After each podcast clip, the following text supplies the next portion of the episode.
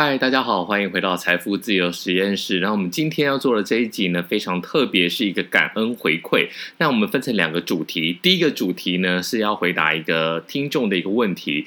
他说他已经大概四十岁左右了，然后呢是一个上班族，他很希望可以达到财富自由。那还有告诉我他的一些生活的一个条件，我们待会来好好的帮他的解析一下，到底在四十岁左右的上班族呢，可以怎么样再想想办法。再努力一点点，来快速的达到财富自由。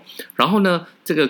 话题呢会扣着第二个主题，第二个主题呢，我就是要感恩大家，我们的这个财富自由 Fire 实验室呢非常的厉害，目前呢已经是在全国的 Podcast 的排行榜的第三十六名了。虽然还没有出现干妈干爹来业配，但是我觉得靠着一己之力有办法，还应该不能讲一己之力，就是我自己录音，然后呢，呃，还有各位好朋友你们的五星留言，因为像 Apple Podcast 非常吃这五星留言，竟然有。办法把我们这种小小自媒体呢给推到全国第三十六名啊！那我们距离第一名的股癌呢，虽然还有三十五位的差距，不过没关系，人生就是这样，慢慢爬，总会爬到终点。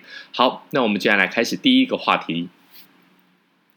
第一个话题呢，其实他也是我认识的一个朋友啊，然后他长得非常的漂亮，他在一间公司里面担任这个非常高阶的一个主管，可是呢，他要负担一些家里的费用，然后呢，小朋友的费用，所以呢，他现在可以说是几乎没有太多的存款，顶多如果硬要他拿出来的话，把一些呃投资型的保单解约，然后再把一些股票给清一清，大概我在猜啦，应该可以拿出个一百万。那很多的小资主可能可以拿出三十万，这时候呢，你就可以类比说，我只要存到一百万，或者是我只要存到五十万，其实我们这个方法一样是可以使用的。好，那我们在呃财富自由的路上呢，就分成两种嘛，虽然有点老生常谈，就是开源跟节流。那我们先讲节流，其实呢。有一种财富自由，大家在网络上面应该有听到很多人的故事啊。可能他存了几千万，或是三千万、五千万，他就认为说自己财富自由了。为什么？因为财富自由有一种定义，就是只要你花的比赚的少。比如说呢，我这个月赚的比较少，我今天这个月只赚了五万块，那我就花少一点。你只要财富自由。你只要是呃现金流是正的，那你就算是另类的财富自由。可是我们这个朋友呢，他的状况比较特别，因为他是有 baby 的，有小朋友，像我自己也有孩子，在有孩子的情况之下，你很难用这种省吃俭用的方式达到财富自由。所以呢，节流的方面，我们简单的来讲，就是不太可能。你顶多就是把上馆子，然后呢，把一些买奢侈品或是买一些比较昂贵衣服的事情给减掉。但我相信啊，以现在台湾的一个市况来讲呢。可以做这种消食奢侈消费的人也不多了，所以的话，市面上很多人告诉你啊，你只要省吃俭用，你只要呃不去做一些什么奢侈的消费，但是有时候光是你正常的生活开支，然后小朋友最近的这些学校的营养午餐、学费单、补习班，然后教科书，还有上课才艺这些，你大概就是没有办法。那重点我们就只能够把这个事情放在哪里？放在开源的路上。好，那我们就来讲开源。那以我这个朋友的例子来讲呢，他的专业能力非常的强。我是建议他啦，因为我相信他现在开车也在正在听。其实我在建议他，与其呢待在公司，你应该要有一个自己自己的品牌。因为他现在其实就是有点像是公司的一个幕僚长。那你在为公司打拼卖命的同时呢，你有没有办法用你的这个专业去帮其他公司来写一些分析，或者是写一些专栏？然后他长得也很漂亮，所以呢。在另外一条路上面，我觉得应该要想尽办法来到台北，因为他现在并不是住在台北，而是住在台中。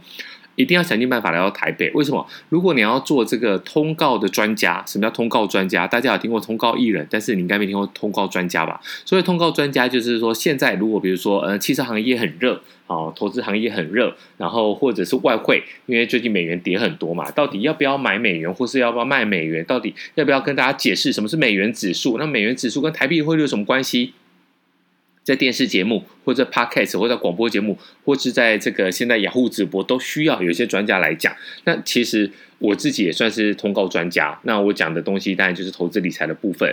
那我这个朋友呢，他是企业端的，所以呢，我觉得他应该是要想尽办法来做一件事情，就是第一个说服公司，以后我帮公司出去讲这个专业的部分，我或许我可以穿公司的套装，或许我可以就是别一个名牌或是一个呃比较象征性的东西。那公司呢，你也可以稍微打打知名度。好，重点来了，你可以在上班的时间，在上班的时间去接通告，我觉得这是非常非常重要的。那你不要不要觉得不可能，其实像在我们在媒体界有一些。呃，自己也是网络的公司，或者是自己也是电视台的公司，他们自己都是有什么有经济部门的，所以呢，他们去接通告的时候，一方面你也可以帮公司发掘新的通告咖，或者另一方面你也可以帮自己赚点通告费。所以我觉得这一部分呢，或许是我这个朋友他想要在四十岁左右，然后呃来达到财富自由，那他的这个视觉年龄大概也只有三十岁不到，所以我觉得他在这个通告。专家这个这条路上呢是非常非常强势的，因为大家也知道，其实讲财经的部分，女孩子那就是那几位美女主播嘛，那颜值高，但是我觉得还是有空间的，所以我就我是认真劝我这个朋友啦，他最大的一个问题就是他不住在台北，因为呢有时候这个呃话题来来去去，今天突然嘣一声，好，央行打房，那我们今天就需要一个房地产的专家，好，嘣一声，美元大跌就需要一个，但是呢，他不可能。很早的跟你讲说，哎，我们明天几点要录影？他通常都是早上九点半左右才在才在敲通告。所以你如果坐在台北，你可能中午就可以上一个直播，然后下午做一个谈话性节目，然后晚上七点半，像我们主要就是七点半到八点间会去录深夜的这一种争论性的 D Live 的节目。那你这样子至少就可以开源，在开源的情况之下呢，或许你有机会可以去主持节目。那只要变成带状的节目，通常基本上你这个事业就稳固了。好，那这个方面我是认真的建议啦。那我不知道他听了后怎么感觉。如果呢，他有在 feedback 我，那我再跟大家一起说明。好，第二个话题呢，就是我们讲的，就是很感谢大家，我们竟然在小小的这个几个月的时间，那重新更新之后呢，竟然冲上了这个。Invest 商业投资的第三十六名，我觉得这是非常神奇的一件事情。那真的就是要特别的谢谢大家。那我也要跟大家分享说，如果我做得到，下一句大家有看过我书应该知道吧？你也一定做得到。那怎么来做 Podcast 呢？我就来跟大家讲一下。那呼吁前面第一段的一个话题，你在开车的时候听 Podcast，那你在等着要接小朋友的时候，你也可以随身来录一个 Podcast。那我现在 Podcast 有用两个方式。一个是我自己，因为工作关系要打稿嘛，要剪接，要用 Final Cut Pro。那我自己就是用买一个大概一千多块一个 Rode，它是跟正成买的一个正品。然后，所以如果正成有听到正成想要来这个夜配我的话，其实你也不用花钱给我，就送我一个比较好的麦克风。那大家如果听觉得说，哎，这个麦克风也还可以，其实。这个是 Video Micro，那我记得当初买的时候不到两千块。那买下来之后呢，我就是把它插 Mac 的笔电，然后呢，或者是我自己在采访，有时候在等待的过程当中呢，我就会自己玩一下，玩录音。那我就是插在哪里？插在 iPhone。所以呢，只要有 iPhone，你有只要有 Mac，我相信其实 Enjoy 应该也是可以啊，只是我自己是没有试过。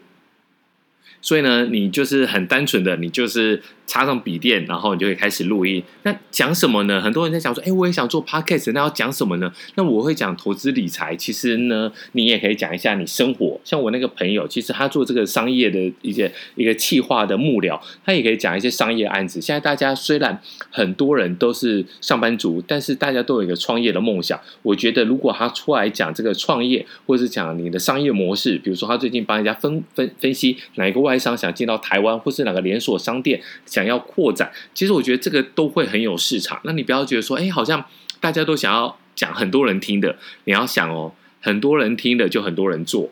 你倒不如就讲讲我们的投资理财，讲讲商业的部分。你只要好好的讲，然后慢慢的像我这样子，其实我也不太知道怎么回事，但感觉上好像只要多一点五星留言，然后多一点人来听我的节目，那平均只要每一次你在上架的时候，像我呢，大概平均每次上架的时候，大家都有三五百人的下载，那应该就是可以慢慢的往前走啊。但我觉得有一点重要的就是说。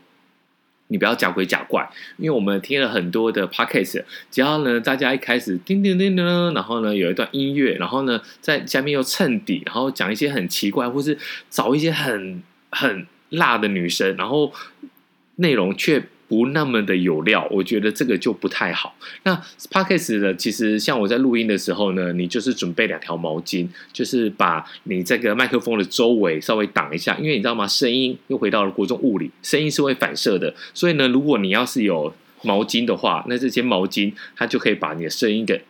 音质，那呃，把你的声音给吸掉。你第一个你不会爆亮，然后第二个呢，其实你声音听起来就会比较柔和。那虽然没有到呃专业录音室的一个效果，但是你现在听，如果你觉得还可以的话，我觉得应该就是没问题。好。再来就是上传，上传的话，很多人呢会把它重新进到这个剪辑剪辑软体里面，但是我是完全不这么做。我觉得反正就是这样子吧，所以大家偶尔也会听到说我在呵 呵或是稍稍微咳嗽的声音。那有什么关系？反正大家都是好朋友，这是我的口头禅，就是你越自然越好。然后你不要有一个完美主义。像我的很多的朋友呢，其实他们同一时间跟我一起做 podcast，可是他们就是录音，然后呢，他们要剪辑，然后剪辑，然后他们还要再上字，然后上图卡。我觉得 Ben，我觉得嗯，这个 YouTube 不太一样，就是 podcast 比较有一个陪伴的感觉。反正你就是录好了，讲错了 NG 了，就这样吧。那有什么关系？你就上传，上传之后呢，慢慢的效果就会出来。好，那讲到上传，我们有讲到两个平台，一个是 First Story，这是台湾的，然后呢，另外一个好像也是台湾的，呃，我有点忘记叫什么名字了。反正好，对，大家搜寻一下就可以。它就是一个 host，host 的话就是它是一个平台。那大家常常看 YouTube 会知道说啊，我们就是上传到 YouTube，大家都从 YouTube 来看。但是呢，Podcast 现在可以说是春秋战国啊。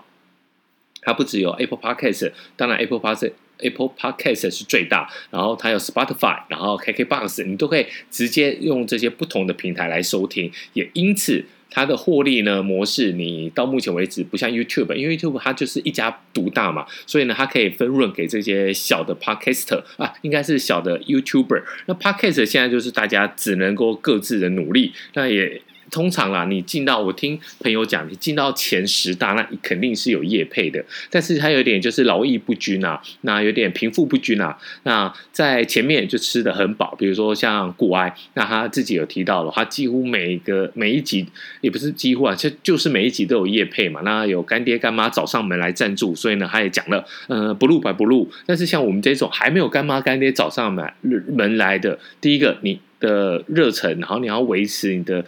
动力是非常非常重要的，因为你现在没有赚钱嘛，那你就是讲讲话啊，跟大家分享一下。我觉得在这个时候，你可以得到的一个成就感，就是你的五星留言评价。那很多人送你五星，你会觉得哇，好像这一集对大家有帮助。那留言其实可以跟直接听众、听朋友们来互动，我觉得也是蛮有趣的。那像我自己呢，虽然目前还没有赚到钱，但是我觉得只要再往前呢，肯定会有干爹干妈找上门。如果到时候我也会好好的跟大家分享一下等怎么合作，然后怎么业配，然后怎么分润。这个的话，我觉得越多人来做，那整个 Podcast 的市场会越好。那这是对大家、对我、对整个行业都是不错的。那也希望说。今天这一集从我论述我朋友的一个状况，那我们再简短的 briefing 一下。我觉得他要帮自己做品牌，然后第一个说服公司出来接通告，第二个他也可以做 podcast，做 podcast 其实很容易被人家听到。